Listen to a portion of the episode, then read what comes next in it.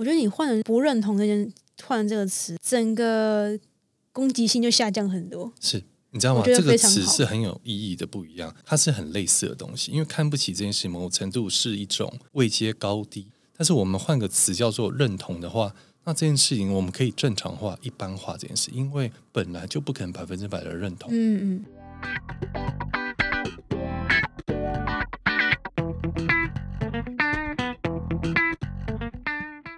欢迎收听今天的下班闲聊，我是 Cubit。今天这一集依旧继续跟陈彦竹心理师彦竹来聊新的一个话题。嗨，大家好，我是陈彦祖，智商心理师。我前阵子哦，为了要找一些不同题材哦，想说要有一些新颖的感觉，所以我就去下载那个 D card，然后才开始我正式开始使用 D car 的假装是年轻人的这种这种行程。然后我就去看说，哎，有哪些热门的啊？然后那时候我就划一划，划到一篇，它是在心情版。我那时候点进去是因为我发现我我看到它的主题，我觉得蛮吸引我的。他写说，看不起自己的父母不行吗？我觉得这就是一个标准的，以现在来讲，就是很政治不正确的一个标题。但我就喜欢看这种，就是有时候啦，有时候就喜欢看那种，想说为什么他会想要这样子讲，就去看了他的故事。我大概非常简短的叙述一下它里面写的一些内容。但我觉得，如果你有 D 卡的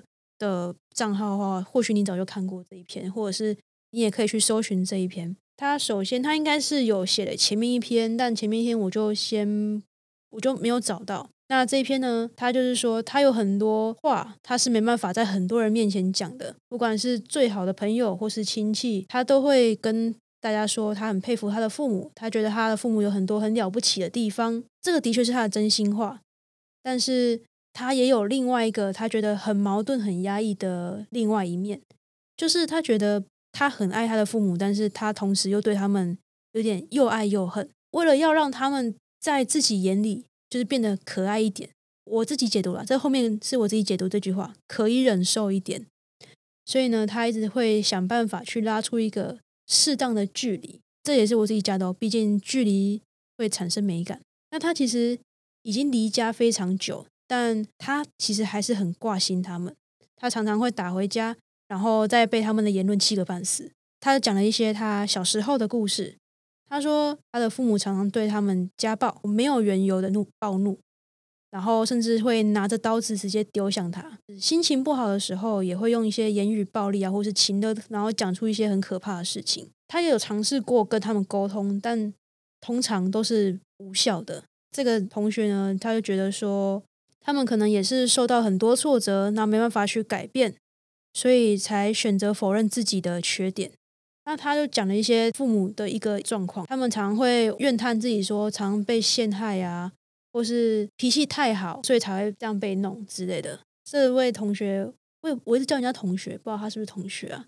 总之就是这位袁鹏呢，他就是说他心里就想说，这类型的对话其实是一直不断的在视角里面一直不断的在重复的，讲了缺点，他们又会生气嘛。让他们暴怒，好像又会骂说他很不孝，所以他也是觉得这种事情他也没地方可以讲，然后只能用低卡这个匿名的方式，然后算是抒发吧。他最后一段把他的心境整理的蛮直接的啦，他就说他觉得他的父母很爱钱、很贪心、很小气，对子女的栽培很吝啬，他们的眼光很狭狭窄。他会读书就叫他考公务员，然后他们很爱争不重要的事情，很爱计较。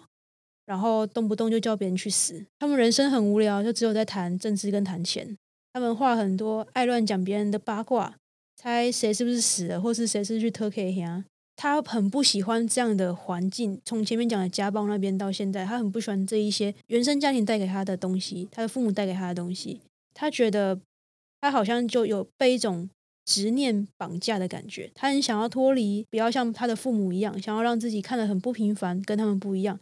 但他也说不出来到底是要怎么样才可以跟他们不一样，所以他就是抒发了这一整串。当然，我这个大概是精简的，就截取这样百分之八十，然后原文的话在 d c a r 上面大家可以去搜寻一下。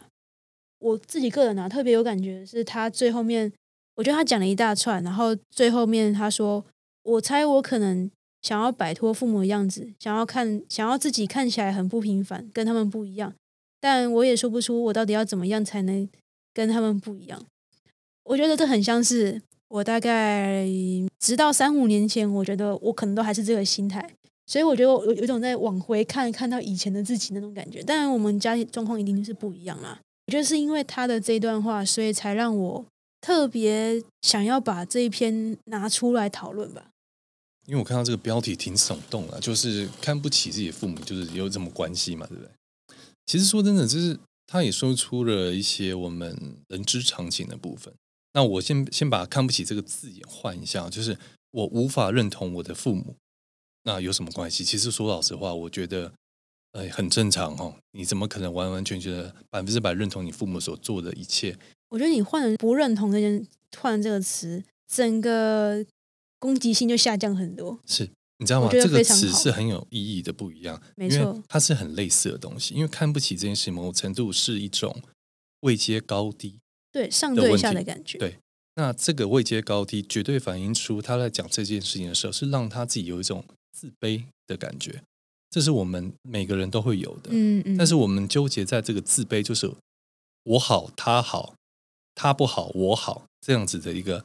架构里面的时候，我们就一定会很苦恼，然后非常的用一种补偿的行为去来满足，来犒赏自己的自卑的一种内在状态。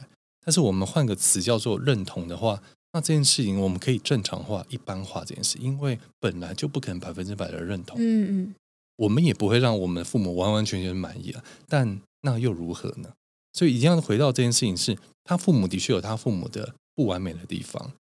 那这一切对他的影响又是如何？他的父母一定要完美，他才会觉得他自己是完美的人吗？就是我们可以有不一样的地方，但我们是可以讨论的。我们也不一定要百分之百认同别人。那你怎么看？就是当你还处在一个你越试图要摆脱的、很很用力想要摆脱的一个状态，其实有时候反而更摆脱不了。可我觉得这件事情会回到一个点，就是当我们是无法认同一个人的时候，某个程度其实我们在说的是另外一件事情是。那他们肯定也不认同我，嗯，因为我们不太一样。是，那这个东西就是一般路人的话，我们不会有这个困扰，我们不会希望我这个所有的陌生人要认同我。对，很少人会有这个困扰。但是我们今天谈的是父母的时候，就会变成是，其实我们内在一定都会有个渴望，是我们是被父母喜欢、喜爱的。我觉得这是人之常情哦。但是，假如我们真的就是不太一样的时候，就算是我们的父母没有他们的 DNA，但是不见得我们会一样哦，常常是我们是很不一样的。那这个时候就会变成是我不认同他们，或者我无法认同他们。那其实内在也有，其实某程度也有可能有一个渴望，是我有个程度，我也希望他们是可以认同。就拿我我，假如是呃，我我的个案进来跟我讨论这个事情，其实这种议题超级容易被讨论的。那这个东西我一定会试着从不谈的过程当中，就会让。这个人，这个当事人的焦点回到自己的身上，因为当我们在讲这件事情的时候，很容易会变成像在抱怨，就是我的父母怎么样怎么样，所以怎么样怎么样。你知道，这是一直在你的视角、你的注意都在外在的世界。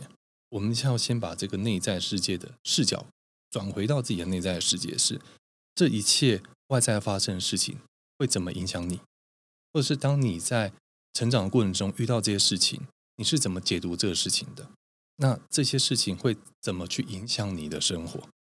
会回到这个视角，因为当我们把我们的注意回到自己身上的时候，就会像 Q 宾刚刚讲的，你会把注意回到的是你在创造自己喜欢的生活，甚至称为叫理想的生活。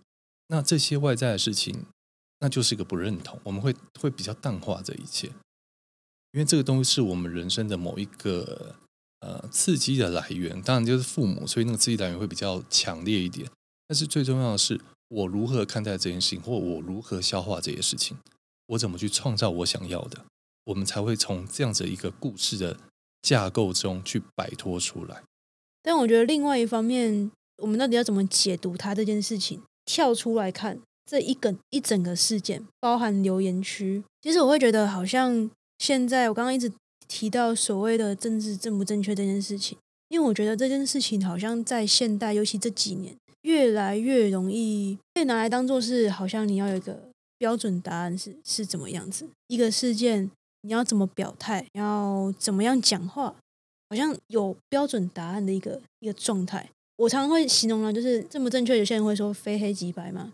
也就是说中间很多灰阶，但很多灰阶在现在的呈现，我觉得越来越狭窄。以我们刚刚拿来换，把看不起换成不认同这件事情来讲好了，还没有换词之前，你用看不起来讲的话，很多人可能就是直接很直觉性的就已经觉得，哦，你这个这个词，你你怎么可以这样？你这样不孝顺，这样不 OK 什么之类的，就已经未审先判。就是留言区有一个人有一个留言是这样的，他是我觉得相对来讲是真的有看里面写什么，然后是没有所谓站哪一边，然后只是很中性的把他的观点讲出来的人。他说很多人都看不起自己品格有问题的父母，只是没有说出来而已。我觉得现在这个时代的确很很方便，然后大家表达意见也都可能会被看得见。所以也就是因为这样，所以我们大家也会有一部分会越来越担心，很容易被延上，你知道？对对对，就是延上。对，就是延上。今天我讲这个对吗？政治正确，我要不测一下风向？我们都希望别人是可以被别人认同的，或者至少不要被别人讨厌嘛，最起码。但是另一方面，就是也有一些人就是也想被看见，所以这时候做一些极端言论就会被看见，你知道吗？所以我觉得这是一个注意力抢夺的时代，我们觉得就是会变得这种状态了。但我觉得回过头来还是回到一个本质，就是这个袁坡他的人生的故事，我觉得是我们每个人人生都会遇到的，只是大或小而已。那个大或小就是影响大或影响小而已。我们不可能百分之百认同自己父母，但是那又如何呢？我觉得还是会回到这个东西。只是当你抛这个在这个所谓的 D car 这样的一个地方的时候，就会被大家指指点点了，有点像公审了啦，有点像是了。所以他的言论也会被人家公审，就我觉得这就是这个时代会有的东西。像你刚刚说的那个所谓的“看不起”这个这个词，就已经被拿来公公审。是，就光这个词就可以被公审。是，但你说他真的是那个意思吗？我觉得，我相信他的。你看完全部，我觉得他不是光看标题的那个意思，他是包含一个他内心的矛盾感在里面。对，我我觉得我最后讲就是，嗯。政治正确或不正确这件事情，或包容不包容，我觉得我们当然可以不包容，但是，呃，我觉得应该说我们说的是，我们内在可以有这些念头，它也只是念头，跟跟我们要成为一个什么样的人，或者我们要做什么样的行动，那是两回事。我可以有这样子一个念头，但不代表我就是个什么样，或者我不代表我会做出一些伤害别人的。我可以不认同，但不代表我。我可以不负责，这是两件事情。可以不认同那句话，但不代表我可以因为不认同他这句话，所以去打他。是没错，这绝 对就是这是最极端的形容，就是极端的形容。对对对，例如举例的。对啊，所以我觉得这个我们心中本来就在学习拿捏这把尺啊。对啊，我觉得还是我们可以可以承认或者去看到我们内在就是有这些念头，但不代表我这些念头就会让我变成一个什么样的人，尤其是变成一个我不想要成为的人。对，又回到这篇，他不想成为他的父母的样子。到底要怎么做？我觉得每个人都会有自己的答案啊。我我自己的经历也不见得可以套用在他的身上。今天拿这篇出来讨论，也不是说一定要讨论出一个什么样的结果，只是说拿出来跟大家看，就是说，哎，很多事情其实是可以发现很多小细节啊。发现之后，其实也不一定说你当下一定要有一个解释或是解答，而是我们有意识到说有这样的事情发生。那我自己是觉得。好像拿低卡的那个东西拿出来讲，好像会也也蛮好的，就有些还蛮好笑的。我是都会看的，我觉得还蛮有意思的。就这样了，不知道大家是不是也是很很常在用低卡？不知道大家有没有自己喜欢的一个什么文，然后希望被拿出来讨论的？不要说讨论啊，就是闲聊，也欢迎投稿，这都蛮 OK 的啦。然后也谢谢大家今天的收听，我们就继续下集再见，拜拜。大家拜拜。